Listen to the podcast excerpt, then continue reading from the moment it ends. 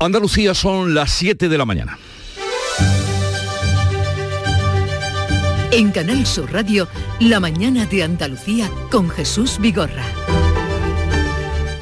Buenos días, queridos oyentes. Es martes 5 de abril.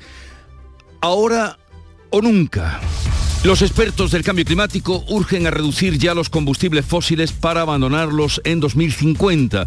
La voz de alerta es alta y clara. Hay que triplicar eh, la velocidad hacia el uso de energías renovables. Cada vez hay menos margen. El cambio debe ser ahora o la catástrofe climática será irrevocable. Lo dice el secretario general de Naciones Unidas, Antonio Guterres, que ha presentado este lunes las conclusiones del panel de expertos. The jury has reached the verdict and it is damning. El jurado ha alcanzado un veredicto y es de condena. Este informe es una letanía de promesas incumplidas, un archivo de la vergüenza. Estamos en emergencia climática. Es hora de dejar de quemar nuestro planeta y comenzar a invertir en la abundante energía renovable que nos rodea. Esa es la voz de alerta y la nieve ha vuelto a las sierras de Almería y el viento ha interrumpido el tráfico marítimo en el estrecho. En la línea se han producido hundimientos en el paseo marítimo como alertaba el alcalde de la ciudad, Juan Franco. El paseo marítimo está prácticamente destruido por el temporal está entrando agua, así que por favor os pido todo que tengáis la máxima precaución a la hora de circular por esta vía e intentar evitarla en la medida de lo posible. Ya se está trabajando por parte de policía local, se está en contacto con la demarcación de carretera y espero que amaine el temporal y en breve pues podamos eh, controlar la situación que tenemos ahora mismo tan peligrosa en esta, en esta vía. La Comisión de Salud Pública va a estudiar hoy cuándo y cómo retirar las mascarillas en interiores. El Comité de Alertas va a recomendar hacerlo después de Semana Santa, salvo en hospitales, residencias y en el transporte público. Esta propuesta tendrá que estudiar la mañana el Comité Interterritorial, donde el Ministerio de Sanidad escuchará a los consejeros de salud de todas las comunidades autónomas. La Junta es partidaria de esperar hasta que pasen las ferias y las fiestas de primavera y así el presidente Juanma Moreno advertía de un repunte de contagios que empieza a preocupar. Desde el gobierno andaluz somos partidarios que al menos, al menos, durante los próximos meses o mes y medio mantengamos eh, la mascarilla en interiores. ¿Por qué? Porque se va a producir en las próximas semanas acontecimientos que generan una enorme concentración de personas, como en la Semana Santa, como en la Feria de Abril de Sevilla o las romerías que hay. Estamos viendo ya en estos días un repunte a mí me empieza a preocupar. Y mañana veremos qué pasa con respecto a las mascarillas en interiores. El Consejo de Ministros va a aprobar hoy el nuevo currículo de bachillerato que permitirá pasar de primero a segundo con uno o dos suspensos y obtener el título con una materia pendiente. También el decreto permitirá la contratación indefinida de miles de investigadores. Por la tarde a las 5 Habrá que ver la intervención de Zelensky en el Congreso. Seguro que llama a la acción para liberar a su país y que volverá a denunciar la matanza en muchos crímenes que según su ministro de Exteriores, Dimitro Kuleva, son solo la punta del iceberg.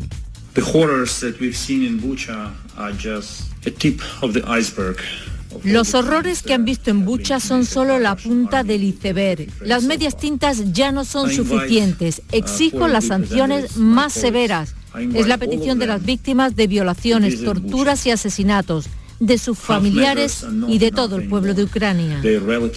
Y llueve o va a llover casi en toda la comunidad andaluza con fuertes, eh, con fuerza en el estrecho, en el litoral de Málaga y en las sierras béticas occidentales. Va a seguir soplando el viento con fuerza en Almería, Cádiz, Granada y Málaga. Las máximas van a bajar en el interior central y no variarán en el resto del territorio. Pero vayamos a conocer con más detalle cómo viene el día en cada una de las provincias. Cádiz, Salud, Botaro. Pues viene con lluvia esta jornada de martes, 12 grados a esta hora y llegaremos a los 16 de máxima. En el campo de Gibraltar, Susana Torrejón. Buenos días, llueve a esta hora de forma intensa y tenemos 12 grados de temperatura. Hoy esperamos también una máxima de 16. Tenemos además un aviso naranja por fenómenos costeros. Y es que el viento de levante está soplando con rachas de hasta 90 kilómetros a la hora. ¿Cómo viene el día en Jerez, Pablo Cosano? Pues está lloviendo con alegría, hay viento, eh, ha llovido durante toda la noche, 11 grados marca el termómetro ahora, 16 de máxima prevista. ¿Y por Huelva, Sebastián Forero? Pues hasta ahora tenemos 9 grados en la capital. En estos momentos llueve débilmente sobre Huelva, se abrirán algunos claros al final del día esperamos 17 en Ayamonte. En Córdoba, Miguel Vallecillo. Pues está lloviendo en buena parte de la provincia, tenemos 7 y la máxima será 11. ¿Cómo viene el día por Sevilla, Pilar González? Con lluvia lo hace ya, la máxima prevista es de 14 grados y ahora tenemos 9. Málaga, Matípola.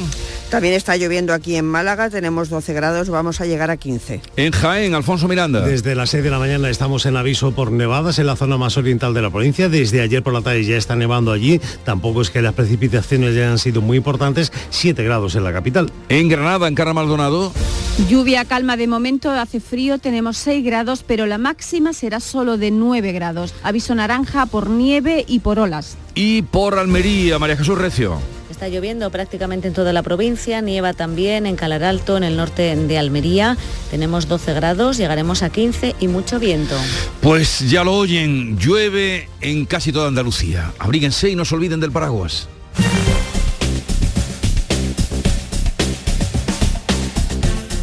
Y ahora conozcamos cómo está la situación del tráfico en Andalucía. Conectamos con la DGT. Enrique Marchán, buenos días. Buenos días. Se comienza esta jornada de martes con situación tranquila en la mayor parte de carreteras de Andalucía. Tráfico fluido y cómodo y sin grandes incidentes en la red principal de carreteras. Pero eso sí, seguimos pendientes del temporal, ya que hay un total de cinco carreteras afectadas por la nieve en toda la comunidad autónoma. Tres de ellas en la provincia de Almería. En una es obligatorio el uso de cadenas o neumáticos de invierno. La A1170 a la altura de Las Menas. Otras dos también afectadas en Granada y en ambas también es obligatorio el uso de cadenas. La A337 a la altura de la Ragua y la esta en esta misma vía en el entorno de Laroles.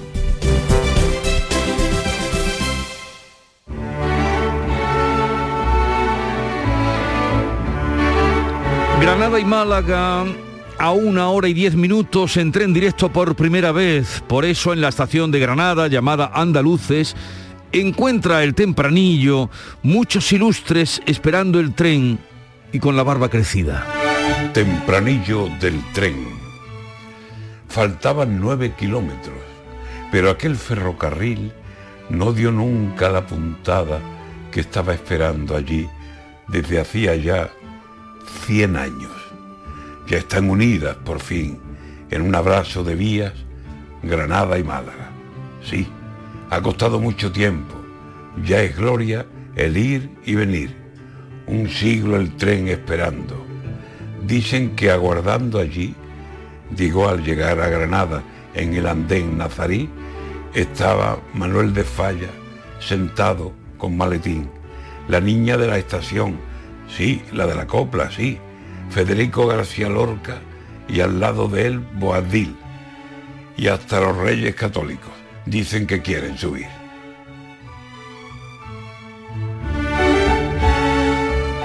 Antonio García Barbeito, que volverá al filo de las 10 de la mañana con los romances perversos, hoy dedicados a esa mm, situación trágica y terrible de la ciudad de Bucha en Ucrania.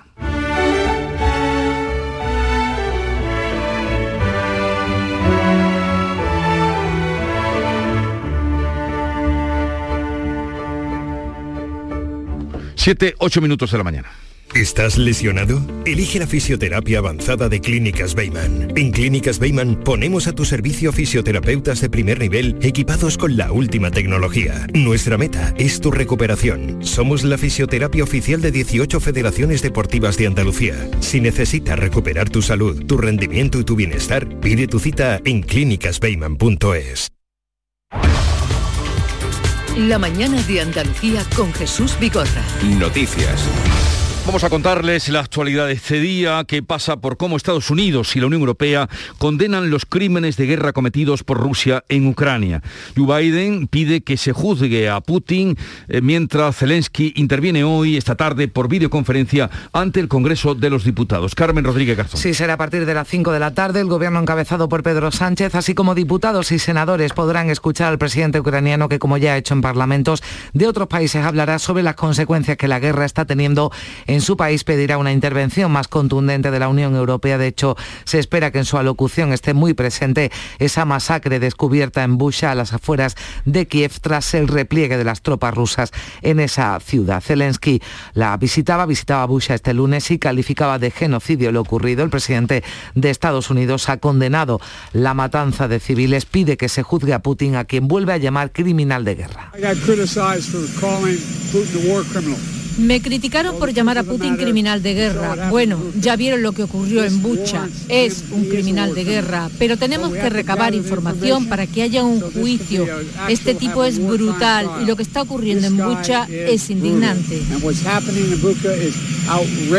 Estados Unidos se ha unido un equipo internacional de fiscales para investigar lo sucedido en Bucha. Según el Kremlin, todo es un montaje del gobierno de Ucrania y su ejército dice que los cadáveres son falsos. Lo ha repetido hace unas horas el embajador ruso en la OTAN, Vasily Nevencia.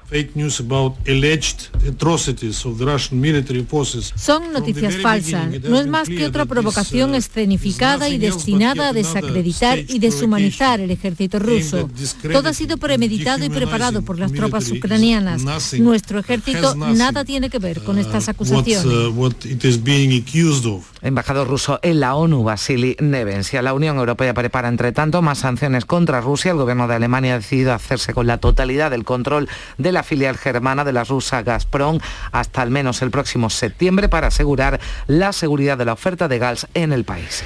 Hace un momento por el recorrido que hacíamos por todas las provincias, ya les contábamos o nos contaban que estaba lloviendo, pero también fuerte viento. También nevará en algunas zonas del interior oriental. El temporal que nos acompaña ha dejado algunas incidencias en las últimas horas. Beatriz Galeano. Las nevadas mantienen cortadas tres carreteras en la Sierra de Almería, donde además sopla con fuerza el viento. En Níjar se han registrado rachas de 96 kilómetros por hora en Roquetas de 93, en el Ejido de 90. En el estrecho, las comunicaciones marítimas entre Algeciras y Ceuta se suspendían este lunes por el temporal con rachas de viento que alcanzaron los 90 kilómetros por hora. El gran oleaje ha causado incidencias además en el paseo marítimo de la línea, como contaba su alcalde, Juan Franco. El paseo marítimo está prácticamente destruido por el temporal está entrando agua, así que por favor os pido todo que tengáis la máxima precaución a la hora de circular por esta vía e intentar evitarla en la medida de lo posible. En Jaén el viento provocaba la caída del muro que cubre el gol sur del estadio de fútbol de la Victoria. El temporal de frío y viento mantiene activo avisos naranjas por nieve durante todo el día en la comarca granadina de Guadix y el almeriense de Valle del Almanzora y los Vélez. Además hay aviso naranja por fenómenos costeros en el estrecho y todo el litoral mediterráneo con, con olas que pueden alcanzar los 10 metros. Estos avisos son hasta mediodía porque la fuerza del viento tenderá a ir remitiendo. Las lluvias nos dejan también avisos amarillos en la zona del estrecho y en las comarcas malagueña de la Sierra de Ronda, Sol y Guadalhorce. Hoy es martes, habrá Consejo de Ministros en el que se va a aprobar el nuevo currículo de bachillerato que pasa de tres a cinco modalidades, estrena asignaturas y recupera otras como la historia de la filosofía. Olga Moya. Además, permitirá pasar de primero a segundo hasta con dos suspensos y obtener el título con una materia pendiente. Otra de las novedades es que el estudio de historia de España de segundo se va a centrar en la etapa contemporánea desde 1812. Tras las críticas contra el Ejecutivo por este asunto, el secretario de Estado de Educación, Alejandro Triana, ha defendido que hay muchos países que siguen este modelo, como Francia, donde se estudia al final del bachillerato la historia desde la Segunda Guerra Mundial. Eh, así que dice que no somos una excepción. Estos cambios se van a implantar el próximo curso para primero de bachillerato y en el curso 2023-2024 para segundo. También se reúne hoy el Consejo de Gobierno de la Junta de Andalucía que aprobará el reglamento de la Ley de Transparencia. Una norma que busca mejorar la publicidad de la actividad política, también el acceso a la información de los ciudadanos. Juanma Moreno va a presidir la reunión que tendrá lugar en el Palacio de San Telmo. Se va a guardar un minuto de silencio en homenaje a Javier Imbroda, consejero de Educación fallecido el pasado sábado. El vicepresidente de la Junta, Juan Marín, ha asumido las competencias de forma temporal hasta nombrar a un sustituto. Él decía siempre que, bueno, después de una derrota, después de de un mal partido, solamente podemos estar tristes un día. Al día siguiente hay que volver con ilusión a trabajar y, a pelear y que nos queda todavía que jugar el último cuarto eh, y eso es lo que vamos a hacer, jugar este último cuarto de legislatura intentando honrar su, su memoria sobre un posible adelanto electoral en Andalucía sobre el que se ha especulado de nuevo en los últimos días. El presidente de la Junta, Juanma Moreno, ha vuelto a insistir en que su intención es agotar la legislatura. Dice que en junio, eso sí, estará ya amortizada, aunque Moreno dice que si le permiten gobernar, los comicios serán tras el verano. Aquí en Canal Sur Radio, en la mañana de Andalucía, el consejero de Hacienda, flamante vicesecretario de Economía del PP, Juan Bravo, insistía en que lo mejor para elaborar los próximos presupuestos es que los comicios se celebren el próximo mes de junio pero desde el punto de vista presupuestario, sinceramente, y para evitar volver a tener esa situación complicada, lo ideal sería poder tener, poder tener las elecciones en, junio para que dice tiempo que en enero del año 23 tuviésemos presupuestos. No hacerlo así nos llevaría a, a que no tuviésemos presupuestos hasta marzo o abril y estamos conociendo las dificultades que eso conlleva. Primera comparecencia de la secretaria general del PP tras la formación de la nueva ejecutiva. Se ha centrado en dos cuestiones, la disposición a llegar a acuerdos con el gobierno y las relaciones con Vox. La renovación del Consejo del Poder Judicial pueden ser uno de los primeros asuntos a abordar de cara a posibles pactos y en la reunión que tendrán el jueves Alberto Núñez Feijóo y Pedro Sánchez. Cuca Gamarra proclama la voluntad de diálogo, pero aclara que eso no significa renunciar a sus principios. No hay que confundir la moderación con la sumisión, ni la vocación del entendimiento con el entreguismo al gobierno. Son dos cosas muy distintas. Hay el jueves una cita con el presidente del gobierno. Vamos a ir a escuchar cuáles son sus propuestas. El socialista Felipe Sicilia pide a Feijó que en esa reunión con Sánchez demuestre su voluntad de ejercer una oposición seria y responsable. Podrá demostrar si ciertamente este PP de Feijó está abierto al acuerdo y lo podremos ver en los próximos días ya hemos visto que por lo pronto ni le han dicho que no a la extrema derecha, ni le han dicho que no a la presunta corrupción. A ver si ahora dicen que sí al acuerdo. Y Jorge Buxadé de Vox pide al nuevo líder del PP que aclare si quiere acercarse al gobierno de Pedro Sánchez o construir una alternativa con ellos. El Partido Popular eh, ha dejado meridianamente claro que no tiene meridianamente claro cuál es el futuro que quiere para España. La Comisión Parlamentaria en el Parlamento de Andalucía sobre la extinta Fundación FAFE ha aprobado después de tres años de trabajos el dictamen de conclusiones. Un documento que ha salido adelante con los votos favorables de PP, Ciudadanos y Vox. Ahora deberá ser sometido a ratificación por el Pleno del Parlamento. El dictamen atribuye responsabilidades políticas a los expresidentes de la Junta Manuel Chávez y José Antonio Griñán en relación a, a las irregularidades detectadas en la FAFE en el uso de fondos públicos. Entre esas irregularidades, algunos gastos en prostíbulos. Asimismo, se responsabiliza a la expresidenta Susana Díaz por no prestar facilidades para la investigación judicial en marcha durante su mandato. El presidente de la comisión, Enrique Moreno, se, felicitaba del trabajo de la investigación y ha destacado sobre todo una de las conclusiones. La FAFE no debió existir nunca y bueno, pues como existió lamentablemente y se llevaron a cabo esas gravísimas irregularidades, pues hemos tenido que hacer nosotros este trabajo serio de investigación que ojalá nunca se hubiera tenido que producir. Una mujer de 47 años ha sido asesinada por su expareja en Cuenca. El agresor también ha herido al actual novio de la víctima. El detenido tenía en vigor una orden de alejamiento desde finales de 21. La pareja tenía dos hijos de 14 y 8 años. Acudió al domicilio familiar, mató con un arma blanca a la mujer y hirió al novio que está hospitalizado pero fuera de peligro. Novena mujer que muere asesinada por la violencia machista en lo que llevamos de año. Hoy podría además pasar a disposición judicial el hombre detenido en Valencia por asesinar a su hijo de 11 años. Ahora muchos se preguntan si la muerte de este niño se podía haber evitado. Un fallo de coordinación entre juzgados permitió que el hombre, con una orden de alejamiento de su exmujer, recuperara el régimen de visitas con su hijo. La ley es clara, dice que un padre maltratador no puede ver a sus hijos, lo explica Susana Gisbert, que es fiscal de violencia de género. Evidentemente, un maltratador considerado como tal maltratador no puede ser un buen padre. El problema que tenemos siempre es que eh, hasta dónde y cuándo eh, consideramos que alguien es un, maltratador. Y ese es el problema que nos encontramos siempre, cuando eh, alguien, mm, incluso la propia víctima, cualquier persona, no tiene claro que es un maltratador. Hoy la Consejería de Salud actualizará los datos de la pandemia, al igual que el Ministerio de Sanidad. Ambos detallan la información, recordamos, dos días ya a la semana, los martes y los viernes. En Andalucía las últimas cifras son las del pasado viernes, recogían un descenso de la incidencia en 28 puntos hasta los 290 casos. En cuanto a los datos nacionales, solo se ofrece la tasa de incidencia en mayores de 60 años, que estaba el viernes en 459 casos por cada 100.000 habitantes. La Comisión de Salud Pública Va a estudiar hoy cuándo y cómo retirar las mascarillas en interior. El Comité de Alertas recomienda esperar hasta después de Semana Santa, salvo en hospitales, residencias y en transporte público.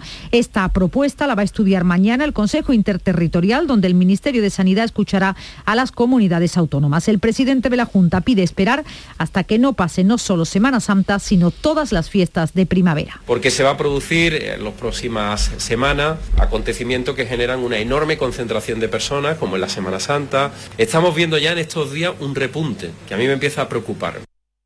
Además, el SAS ha empezado a dispensar el medicamento Paxlovid contra el COVID a través de las oficinas de farmacia mediante receta electrónica. Este antiviral minimiza la posibilidad de ser hospitalizado. Y ahora o nunca es el grito de los expertos del cambio climático que urgen a reducir ya los combustibles fósiles para abandonarlos en el año 2050.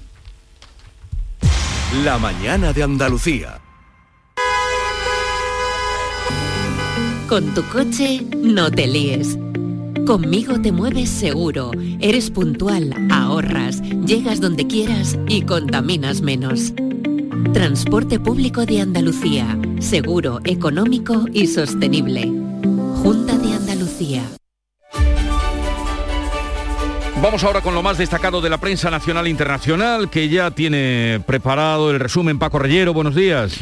¿Qué tal Jesús? Muy buenos días. Empezamos por donde lo dejabas. Ultimátum en el país de la ONU. Las emisiones deben caer ya en 2025. El grupo de científicos que asesora a Naciones Unidas advierte de los efectos letales para el planeta. Es ahora o nunca, lo acabas de decir, pero los planes de los gobiernos de todo el mundo implican que las emisiones seguirán creciendo en esta década. El país, el paro que baja en 3.000 personas y un 30% de los nuevos empleos son ya indefinidos. El mundo, la huelga de transportistas y la guerra frenan el empleo en el peor marzo en ocho años. Portada de ABC, la inflación que va a obligar al presidente Sánchez a pagar 10.000 millones más en pensiones en el mundo. Feijó reclama a Sánchez un pacto fiscal y se abre a negociar el Poder Judicial. Pactos que, según detalla ABC, serían al margen de Unidas Podemos y de los actuales socios del gobierno. Editorial de ABC, el nuevo líder del PP tiene experiencia suficiente para saber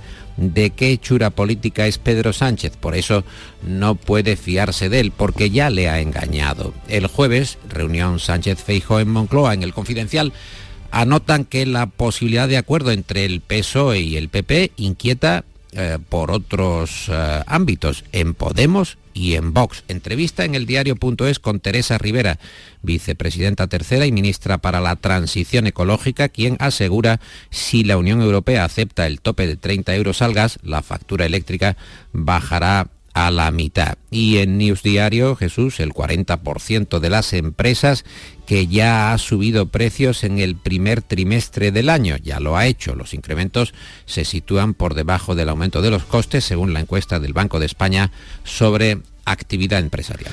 Y la guerra. La guerra en Europa, día 41, soy un civil, no disparéis, es un eh, titular eh, entrecomillado de alguien que lo gritó y sonaron cinco disparos como respuesta. Los testimonios recogidos en Bucha confirman las atrocidades rusas, Paco.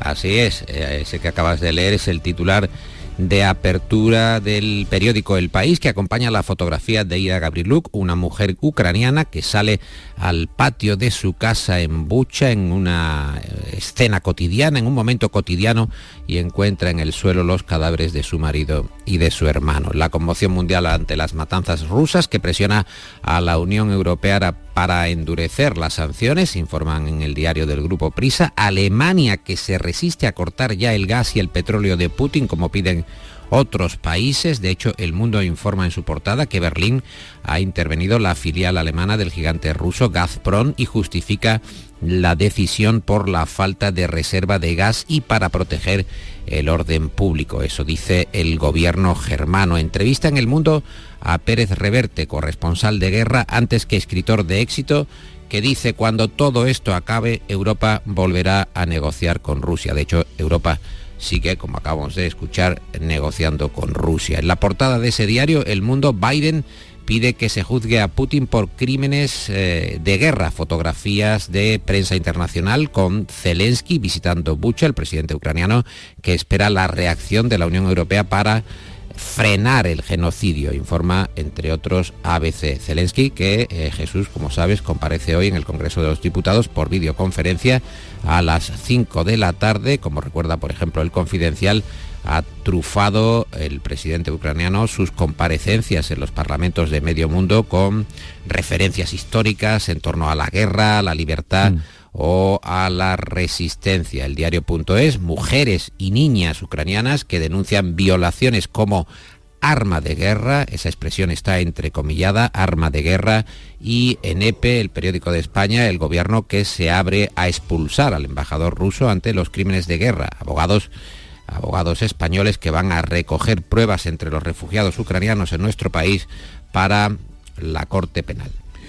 Y todo falló en el asesinato de Jordi a manos de su padre. Incomunicación judicial, ningún aviso ni sospechas en la familia que es el titular de News Diario, mientras que La Vanguardia anota que un fallo de comunicación judicial dejó al niño de Sueca a merced del parricida. El juez que otorgó la custodia al padre del menor desconocía que otro juzgado, otro juez, la había prohibido. Contra la violencia de género es el editorial del país en el que eh, se señala que en el contexto internacional de regresión de los derechos y libertades de las mujeres se explica la importancia de la conferencia sectorial convocada por la ministra de Igualdad Irene Montero. En The Objective, Mohamed VI, que eh, desespera, está eh, volviendo un poco nervioso, está poniendo nervioso a Moncloa. Sánchez va a viajar a Marruecos pero sin tener la cita confirmada. El presidente del gobierno va a permanecer en Rabat jueves y viernes, pero la agenda aún no está cerrada a la espera de que el rey de Marruecos dé el visto bueno. Fotografía de portada eh, del rey de España, en este caso, de la vanguardia, Felipe VI, que está intensificando su agenda en Barcelona, visitando ayer entre otras estancias, el puerto olímpico de la ciudad condal, remodelándose 30 años después de los Juegos Olímpicos, de los Juegos del 92. Eh, te apunto una más, Jesús, ABC, el Consejo de Estado, que duda de que el nuevo bachillerato prepare para el empleo y escritores, historiadores que cargan contra la reforma y dicen eh, más peligrosos que los malvados son los estúpidos. Bueno, curioso eso que apuntas de que Sánchez irá a Marruecos sin tener la cita confirmada. Curioso. Así es. Estaremos pendientes. No tiene, confirmado porque eh, su Alteza, eh, Mohamed VI, pues se lo piensa. haciendo, efectivamente, está haciendo su habitual juego. Quien está confirmada ya, como no puede ser de otra manera, es Nuria Gaciño. es titular, es titular. Y su presencia. Muy buenos días.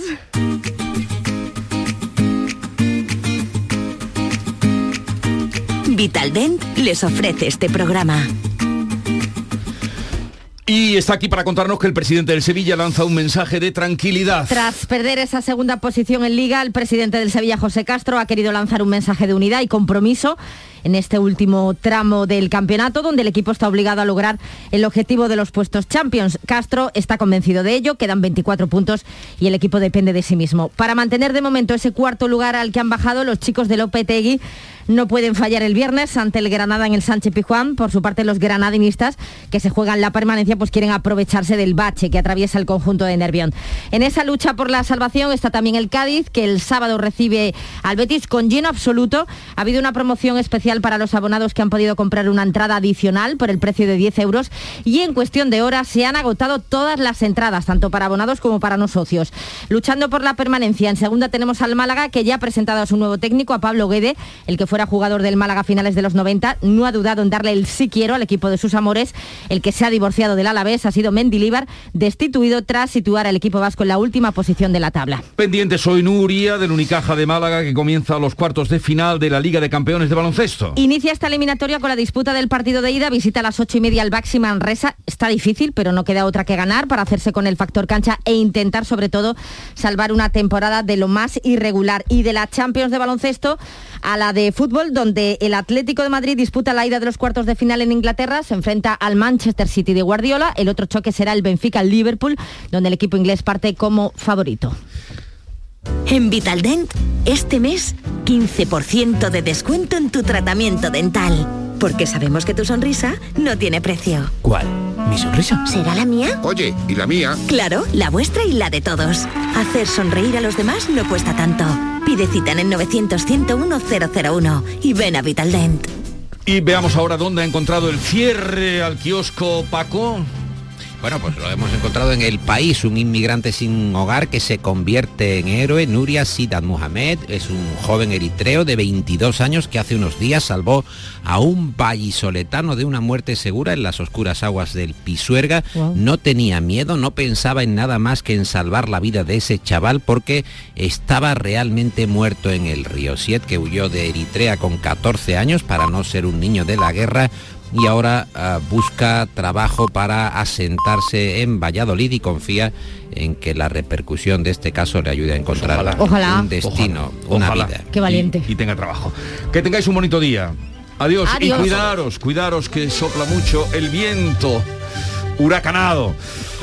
Acaban de dar las siete y media de la mañana, sintonizan Canal Sur Radio y a esta hora les ponemos al cabo de la actualidad con los titulares del día y con Beatriz Galeano.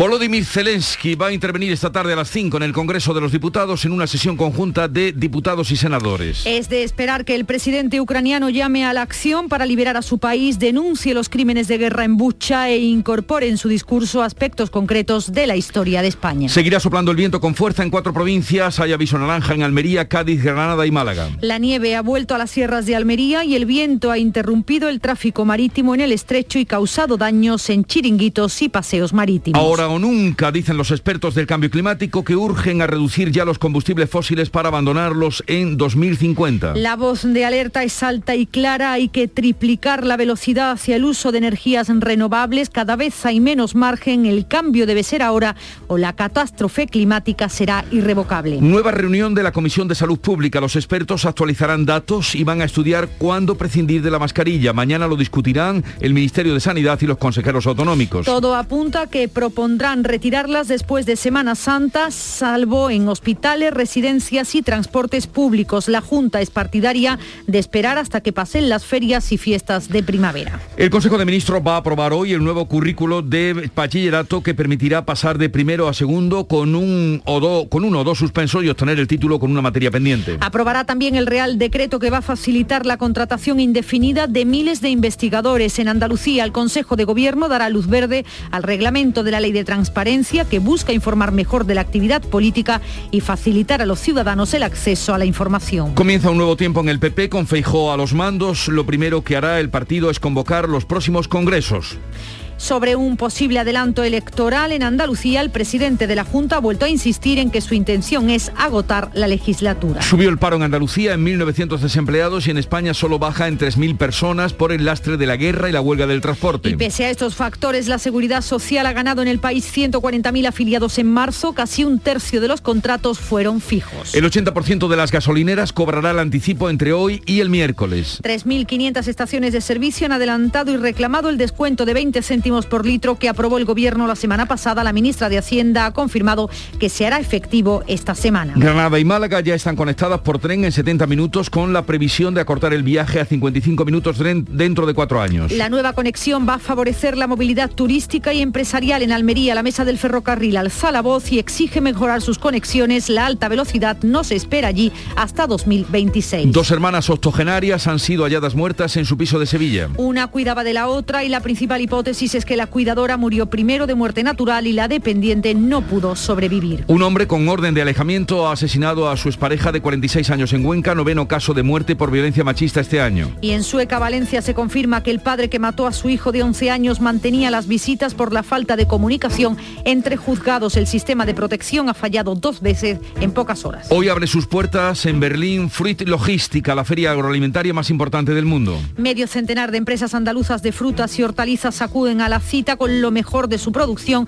Procurarán abrir nuevos mercados y contrarrestar los efectos adversos de la guerra. Y recordemos el tiempo para hoy. Día de lluvia y viento y en Andalucía habrá precipitaciones que serán generalizadas y localmente fuertes en el estrecho, donde también sopla fuerte viento de levante. 7.34 minutos de la mañana, enseguida vamos a las claves económicas del día. No te creo. Que la tarjeta Mastercard profesional de Cajamar no tiene comisión de emisión y además te bonifica con 50 euros en tu primera compra de ese importe o superior de abril a junio. ¿Cómo lo oyes? Solicítala antes del 30 de junio y date prisa que vuelan. Es solo para las primeras 900 contrataciones. Tarjeta emitida por Cajamar Caja Rural. Más información en nuestra web y oficinas. Es real. Se llama Mastercard Profesional. Las claves económicas con Paco Bocero.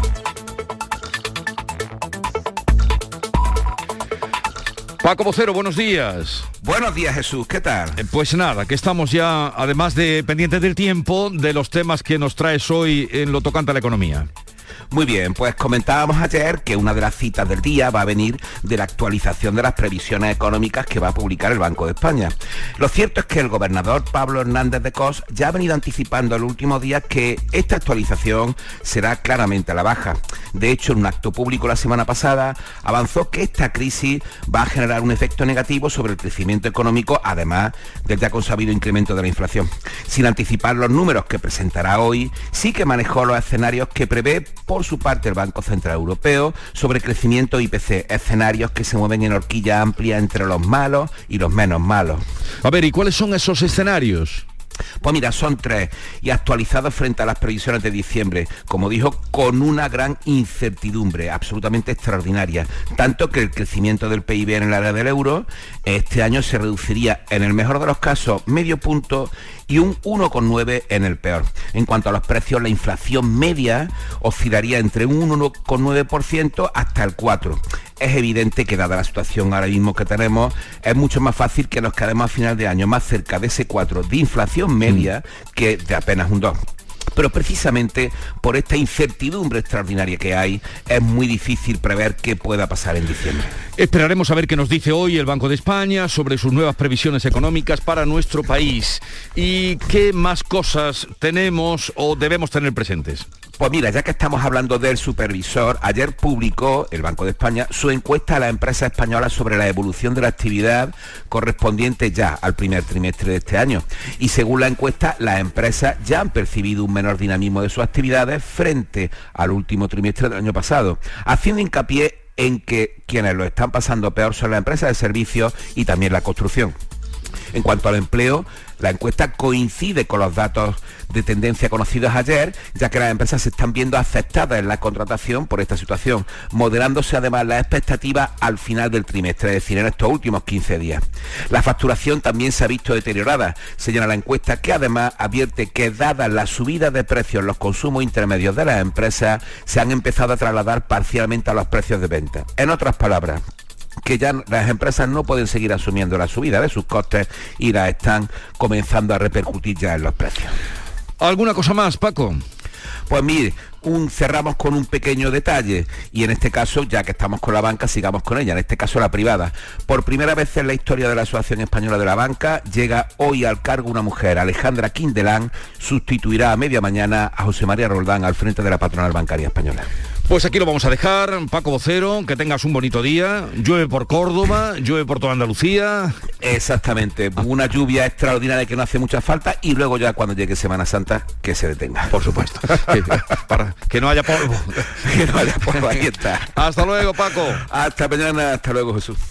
En Canal Sur Radio, por tu salud, responde siempre a tus dudas. Hoy dedicamos el programa a una enfermedad oncológica tan dura como prevenible. Especialistas en cáncer de colon nos hablan de cómo evitarlo, de cómo diagnosticarlo a tiempo y naturalmente en directo todas tus dudas y preguntas. Envíanos tus consultas desde ya en una nota de voz al 616-135-135. 616-135-135. Por tu salud.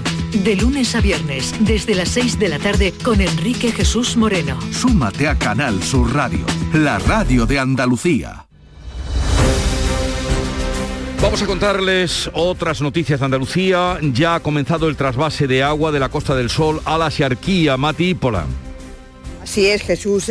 La Viñuela es el pantano que menos agua embalsa de Málaga y en el otro extremo de Málaga está la Concepción, en Marbella, que va a tener que desembalsar si continúan las lluvias. Así las cosas, una nueva tubería que se llama Bypass de Churriana duplica el trasvase de agua entre ambas presas. Así nos lo contaba Fernando Fernández, que es el delegado de Medio Ambiente. Que nos venga a garantizar el abastecimiento de la población y que por supuesto nos permita seguir aportando agua a los regantes de la zona de la Sartía para que puedan mantener en producción esos, productos, aguacates, los subtropicales que tan importantes es para la comarca. Van a transportar 100 litros de agua por segundo. La ocupación hotelera para Semana Santa será del 80% en Granada con picos de hasta el 95% en Carra Maldonado significa prácticamente un lleno técnico durante el fin de semana. La media es del 80%. En la costa, todos pendientes del daño del temporal, aunque de momento la ocupación se aproxima también al 80% y está previsto que la planta hotelera abra casi al completo. En Sierra Nevada, de momento, las reservas están al 70%, pero se espera que remonten porque las últimas nevadas han dejado la estación de esquí en unas condiciones extraordinarias para la práctica del esquí. Tenemos noticia de un accidente mortal en Astilleros, Cádiz. Salud Botaro, cuéntanos. Pues es la última hora, Jesús, un accidente mortal de un trabajador. Esta madrugada trabajaba en la reparación de un crucero, nos lo acaba de confirmar un portavoz del comité de empresa, José Ángel Souto. Comunican que esta madrugada había un accidente mortal en la reparación del barco de Carnival de, que se está efectuando aquí en el astillero Puerto Real.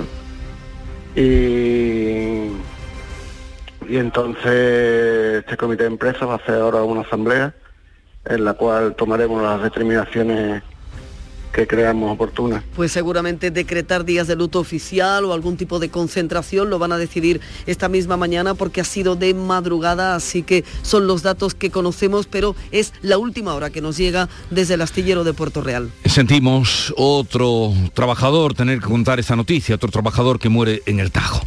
La multinacional Cosentino abre su primer espacio expositivo en París. María Jesús Recio. Es un espacio de 450 metros cuadrados repartidos en tres plantas, lo que llama Cosentino un sitio, un centro expositivo destinado a profesionales de la marca de producción y distribución de sus superficies. Es el primero en París y el número 19 en todo el mundo. Se va a convertir en punto de encuentro de los profesionales de la arquitectura y el diseño. Desde Cantoria sigue en plena expansión internacional. Su mercado exterior supone el 90% de la cifra de negocio de Cosentino. En 2021 superó los mil millones de facturación por segundo año consecutivo.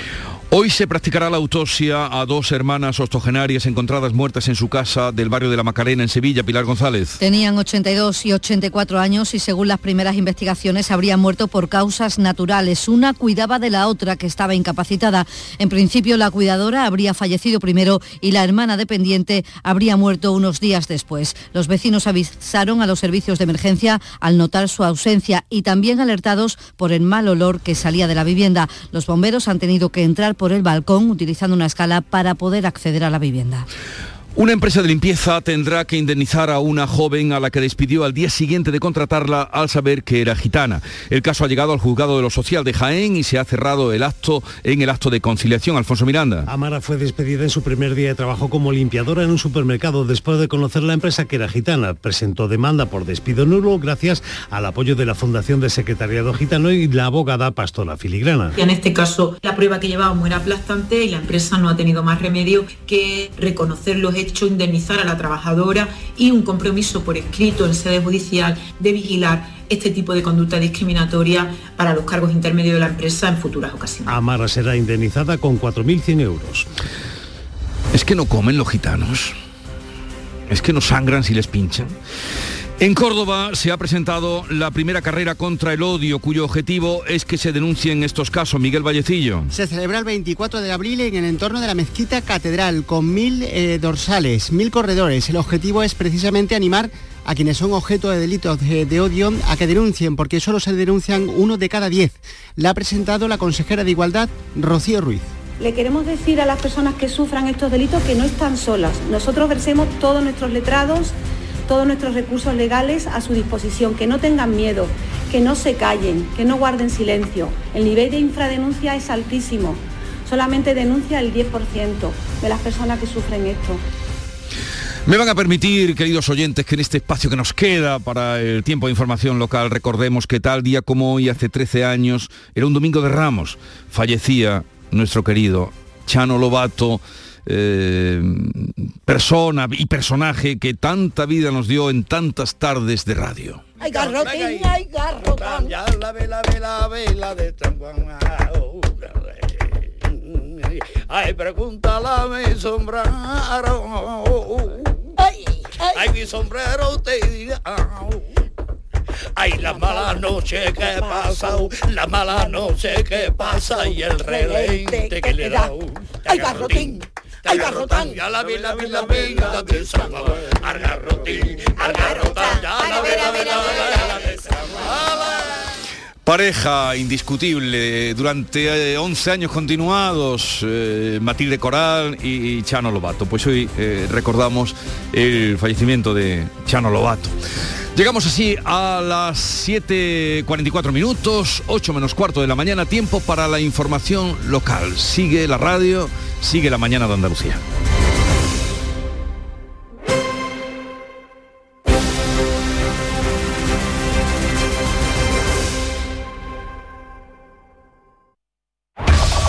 En la mañana de Andalucía de Canal Sur Radio, las noticias de Sevilla. Con Pilar González. Hola, buenos días. Se activa hoy el plan de movilidad de Semana Santa en el centro de Sevilla con limitaciones para el tráfico tanto público como privado, mientras que los caseteros estudian ya anular los paros previstos para las ferias y los trabajadores del Hospital de Bormujo se manifiestan esta tarde. Llueve en toda la provincia, más por la mañana que por la tarde. Lo ha hecho también durante la noche. Sopla viento del este, las temperaturas bajan. La máxima prevista 13 grados en Écija y Morón, 14 en Sevilla y 18 en Lebrija. A esta hora tenemos 9 grados en la capital. En la carretera hay retenciones en la entrada a Sevilla por la A49 de 5 kilómetros, uno por el patrocinio, uno también por las autovías de Coria y de Mairena, uno en el Centenario sentido Huelva y uno también en el nudo de la Gota de Leche sentido Ronda Urbana Norte, donde el tráfico es intenso a la altura de San Lázaro y Pino Montano en ambos sentidos. También es intenso en la entrada a la ciudad por el Alamillo, Avenida Juan Pablo II, Avenida de Andalucía y en la Ronda del Tamarguillo, sentido Avenida de la Paz. Estrés, reuniones, planificaciones. Respira. Si eres autónomo, en Caja Rural del Sur te ofrecemos la tranquilidad que necesitas. Cuéntanos tu caso y nos encargaremos de todo. Te esperamos en nuestras oficinas. Caja Rural del Sur. Formamos parte de ti. Dile hola a la Semana Santa de Sevilla con el llamador. Desde este miércoles 6 de abril, recoge tu llamador de papel en nuestra sede de Canal Sur y en tu punto de compra habitual con la revista Hola. Y recuerda, el llamador, la guía más completa de Semana Santa de Sevilla con los horarios e itinerarios en papel, los tienes hasta el martes santo con la compra de la revista Hola. Canal Sur dice hola a la Semana Santa con el llamador. Esta mañana comienzan a llegar, después de dos años sin hacerlo, las sillas a la carrera oficial para la Semana Santa de la capital. Proceden de una nave en dos hermanas y las primeras lo van a hacer en La Campana. Allí llegan las sillas esta mañana, a La Campana, que este año además son diferentes, como nos ha contado esta mañana en el programa Club de los Primeros de Charo Padilla, el transportista. Se llama José Manuel y las está cargando cuando tú sabes que la NEA se moja, pues el abonado se lleva toda la semana pues con el pompi mojado. Así que este año pues se han realizado una silla, igual que la silla de NEA, pero con el asiento de madera plegable. Ya lo veréis lo, bonito que queda el domingo de Ramos. Así las ha descrito. Hoy el alcalde de la ciudad ha convocado para contar cómo van los trabajos de restauración del Arco de la Macarena, que sigue con los andamios. Y se pone en marcha también hoy el plan especial de movilidad con la peatonalización total de la campana. Se prohíbe el tráfico tanto público como privado hasta el domingo de resurrección. En el casco histórico se amplían horarios de carga y descarga para hostelería y comerciantes y se restringe el acceso y aparcamiento de vehículos y bicicletas. El Metro de Sevilla activa este domingo los servicios especiales para la Semana Santa. La oferta, dice su director, Jorge Maroto, se amplía un 6%. Incrementamos nuestra oferta casi un 70% respecto al servicio habitual y salvo a primera hora de la mañana, al resto del día todos los trenes serán dobles. Además, eh, ampliamos el horario del servicio, que será todos los días hasta las 2 de la madrugada, eh, hora de salida de los últimos trenes desde cada cabecera, y el jueves daremos servicio ininterrumpido durante toda la madrugada. La oferta se amplía un 69% y 8.500 efectivos van a formar parte del plan de seguridad. Se mantiene el modelo de 2019 con aforamientos en siete zonas del casco histórico y de Triana y con la novedad este año de que se van a usar drones. El delegado municipal de Gobernación, Juan Carlos Cabrera, ha explicado que servirán para comprobar los flujos de personas y posibles incumplimientos. Para una imagen instantánea y sobre todo una imagen real de cuánto vaya aconteciendo que nos va a permitir, por supuesto, una mayor respuesta más rápida, directa a lo que vaya aconteciendo y los hosteleros se muestran convencidos de que el centro de la ciudad alcanzará el 100% de las reservas. El sector realiza hasta 2.600 contratos para la Semana Santa. Esto en cuanto a la Semana Santa. Y en la feria, los caseteros van a analizar en asamblea suspender los paros anunciados para las ferias tras mantener una reunión con el subdelegado del Gobierno. Según Carlos Toscano, la Asociación de Hosteleros de Feria había malinterpretado la nueva reforma laboral. Asegura que tras este encuentro ha habido un cambio de actitud. Yo a estas alturas me atrevería a aventurarme a decir que no creo que haya ningún paro en las ferias de la provincia de Sevilla. Yo he visto una actitud muy positiva por parte de la Asociación de Caseteros. Tenían un temor que creía que incidía en los descansos en tres jornadas porque se iban a producir. Ellos han visto que la reforma laboral eso no lo ha modificado. Y hoy llega al puerto de Sevilla un nuevo crucero que estará hasta el miércoles, el jueves llega otro, en fin, un mes de abril que será muy bueno, según dice el presidente de la autoridad portuaria, Rafael Carmona. Las perspectivas son muy buenas, es verdad que al puerto de Sevilla lo que vienen son barcos de cruceros medios que son de alto standing, que es el segmento al que nosotros nos dirigimos. También es verdad que a, esta, a estas escalas hay que sumarle la de los yates y los megayates que van a venir en torno a la feria sobre todo. Y en laboral, los trabajadores del Hospital de San Juan de Dios de Bormujo se manifiestan esta tarde para reclamar a la Junta que asuma la gestión completa del centro. Irán a pie, apoyados por los alcaldes del Aljarafe, desde Bormujo y Gines hasta el hospital. El presidente del Comité de Empresa, Javier Ordóñez, espera que la ciudadanía se sume de exigir una atención sanitaria de calidad para los más de 300.000 habitantes de la comarca y unas condiciones laborales dignas para los profesionales y las profesionales del centro hospitalario. Solicitamos una participación masiva de los vecinos y vecinas de la Jarafe, que son quienes sufren en primera persona esta discriminación sanitaria en comparación con el resto de habitantes de la provincia de Sevilla. El consejero de Salud Jesús Aguirre en Canal Sur Radio ha explicado que hay un consorcio con la congregación por el que el gobierno andaluz se encarga de velar por la calidad de la asistencia y en esta línea dice que los últimos años ha inyectado 6 millones de euros para mejorar los servicios. No obstante, la prórroga de los presupuestos autonómicos ha impedido poder destinar 3 millones de euros que estaban previstos para los salarios de los profesionales. Se busca ahora una solución. A mí lo que me interesa es que el trabajador esté muy contento con San Juan de Dios, que San Juan de Dios eh, dé la máxima calidad asistencial a todos los, pacientes de la zona aquella. ¿eh? El paro ha subido en nuestra provincia en el mes de marzo en 1.199 personas. Es la primera vez en 10 años que aumenta el desempleo en un mes de marzo. Con esto, el número de parados en Sevilla es de casi 191.500. El sector servicios ha creado empleo, pero la industria y la construcción lo ha destruido. Según el presidente de los empresarios sevillanos, Miguel Ruz, se debe en gran parte al parón de obras ante la falta de suministros y también por la huelga de transporte. Actual contexto económico internacional empieza a ser mella en las empresas sevillanas. También la espiral inflacionista con la mayor subida de precios en 37 años, unido al fuerte encarecimiento de los costes de los materiales y de la energía, con los precios industriales hasta un 40,7% más altos que hace un año, han llevado a los empresarios españoles, estemos trabajando sin obtener rentabilidad, es decir, a pérdidas. El 21% de los contratos que se han hecho son indefinidos, algo que destaca la responsable de comunicación de UGT, María Iglesias, que lo achaca a la reforma laboral. Es el porcentaje más alto de los últimos 10 años. Aunque aún es pronto para confirmar si este cambio de tendencia de la contratación será permanente, los buenos datos que se vienen registrando en este primer trimestre supone un atisbo de esperanza para un mercado de trabajo que tradicionalmente se ha caracterizado por el dominio del empleo temporal y el subempleo involuntario. 7 de la mañana y 53 minutos. La sombra, la sombra vendo.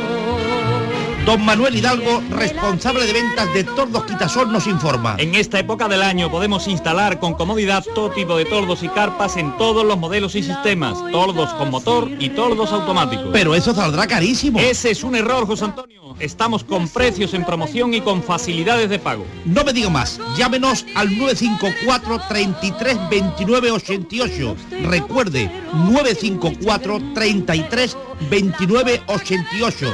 Y olvídese de aquello ya tan lejano de... Leopoldo, échame el tordo. Y pase a la modernidad, a... Corrito, dale al botoncito. Tordos y carpas quitasol, la sombra de Sevilla. A ver cuántas preguntas aciertas. Día Mundial del Agua. 22 de marzo. Día Mundial de la Tierra. 22 de abril. Terminación del año en el que estamos. 2022. Formas de salvar el planeta. 22. Aún estás a tiempo. acuariosevilla.es En Canal Sur Radio, las noticias de Sevilla. Hoy se le practica la autopsia a las dos hermanas octogenarias halladas muertas en su casa del barrio de La Macarena. Eh, una cuidaba de la otra, que estaba incapacitada. En principio, la cuidadora habría fallecido primero y la hermana dependiente habría muerto unos días después. Los vecinos avisaron alertados de, por notar su ausencia y también por el mal olor que se desprendía de la vivienda. Les contamos además que el manto de la Virgen de los Dolores del Cerro del Águila vuelve a recuperar su brillo gracias a una intervención del Instituto Andaluz de Patrimonio Histórico que ya está restaurado. Y terminamos con música, la del guitarrista Luis Medina, que presenta hoy su último trabajo, Movimiento, acompañado del director del Instituto Andaluz de Flamenco. A esta hora tenemos 8 grados en Villamanrique, también en Pilas y en Mairena del Alcor, 9 grados en Sevilla, una jornada lluviosa.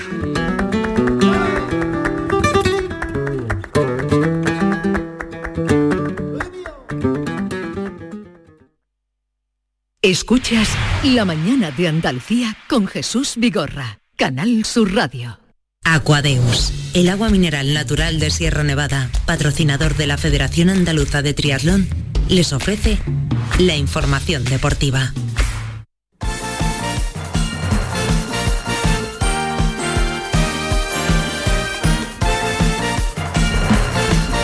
8 menos 5, tiempo ya para el deporte. Nuria Gaciño, ¿qué tal? Muy buenos días. Muy buenos días. Bueno, mensaje de tranquilidad que ha querido lanzar este lunes el presidente del Sevilla, que hay mucho personal nervioso, Nuria. Sí, no es para menos. Una vez que el Sevilla ha perdido esa segunda posición de la tabla, una posición que ha estado manteniendo durante cinco meses y que ahora la pierde en el tramo más importante del campeonato, en el último tramo donde todos los equipos aprietan de lo lindo. A pesar de esa gran diferencia que el Sevilla, que el Sevilla llegó a tener con respecto a sus más inmediatos perseguidores, el presidente José Castro está convencido de que el equipo va a lograr el objetivo de clasificarse para la Champions, entre otras cosas porque dependen de sí mismos. No solo dependemos de nosotros mismos, sino que además tenemos una, una ventaja interesante en punto, ¿no?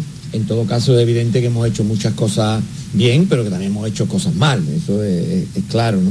Eh, hemos perdido muchos puntos, esa ventaja que teníamos de puntos, ¿no? No solo preocupa el haber caído al cuarto lugar, sino también que el quinto es el Betis, que está a solo cuatro puntos, y ojo a la Real Sociedad, que también se mete en la pelea por la Champions al ganar anoche por la mínima el español. Los donos tierras se han colocado a dos puntos del Betis y a seis del Sevilla. En juego 24 puntos y el próximo rival será el Granada, que se está jugando la permanencia y que va a intentar aprovecharse de ese bajón del Sevilla. Como la situación es delicada, lo que se suele hacer en estos casos es pedir el apoyo de la afición, como si no apoyasen ¿no? durante toda la temporada. Lo hizo el Granada en su momento los Cármenes, ahora le toca el turno al Sevilla en el Sánchez Pijuán, lo ha explicado los medios del club José Castro. Ante el Granada, dado que vamos a jugar bien de valores y que el partido es una de las ocho finales que nos quedan, hemos tomado medidas para, para que el Sánchez Piguán pues, registre una entrada no buena, sino extraordinaria. Y por tanto, vamos a abrir la sesión de abono para que todos aquellos abonados que no puedan venir, pues dejen la opción a que otros aficionados del Sevilla vengan a animar y a, estar con su, con su equipo. ¿no? y además cada socio va a poder adquirir una entrada al 50%. Bueno, y también Nuria, medidas excepcionales, ha puesto en marcha el Cádiz en su partido contra el Betis, el otro duelo andaluz del próximo fin de semana. Y de momento han dado resultado porque el sábado en ese Cádiz-Betis vamos a ver un lleno absoluto. Ha habido una promoción especial para los abonados que han podido comprar una entrada adicional por el precio de 10 euros y en cuestión de horas se han agotado todas estas entradas y también las que se habían puesto a la venta para no socios y esas eh, sí que eran caras, eran unos 90 euros más o menos. Así que el ambiente se espera de gran categoría, el Cádiz luchando por la permanencia y el Betis por meterse en la Champions. Y por la permanencia, pero en segunda lucha el Málaga que ya ha presentado a su nuevo técnico. Y a pesar de que la misión no va a ser nada fácil porque encima hay que recuperar el ánimo de la plantilla. Pablo Guede, el que fuera jugador del Málaga a finales de los 90, no lo ha dudado, tenía que darle el sí quiero al equipo de sus amores. Si el Málaga requiere de mí en este momento, yo no le puedo decir que no es difícil de explicar un sentimiento, no entiendo la pregunta, pero si el Málaga te llama, bueno, le puedo decir que no. Y es el momento que toca, no me fijo en eso. No, no, ahora que está bien, vengo, que tiene dinero, vengo, que no, no, no. Cuando te golpea la puerta del club de tus amores, para adelante pues eso, o sea, Qué declaración de amor, más bonito, por favor, qué bonito. En los malos momentos, Pablo Guedes se hace cargo del Málaga, esperemos que le vaya muy bien y que el Málaga pueda quedarse en segunda división. Más citas para hoy, Nuria. Eh, pendientes del Unicaja de Málaga, que comienza los cuartos de final de la Liga de Campeones de Baloncesto. Inicia esta eliminatoria con la disputa del partido de ida a las ocho y media visita al Baxi Manresa. Muy complicado, pero hay que intentar la victoria, sobre todo para salvar una temporada de lo más irregular y bueno, y para hacerse con el factor eh, cancha. Y de la Champions de baloncesto a la Champions de fútbol. Se disputa hoy la ida de los cuartos de final en Inglaterra por parte del Atlético de Madrid que se enfrenta al Manchester City de Guardiola. Puede estar muy interesante ese duelo. Y el otro choque será el Benfica-Liverpool, donde claro, favorita, el claro favorito es el Liverpool, pero no, nunca se sabe en las Champions que nos está dando muchas sorpresas. Bueno, pues mañana nos lo cuenta también a esta hora. Hasta aquí el deporte, gracias Nuria. Aquadeus, ahora más cerca de ti, procedente del manantial Sierra Nevada, un agua excepcional en sabor, de mineralización débil que nace en tu región. Aquadeus Sierra Nevada es ideal para hidratar a toda la familia y no olvides tirar tu botella al contenedor amarillo. Aquadeus, fuente de vida, ahora también en Andalucía.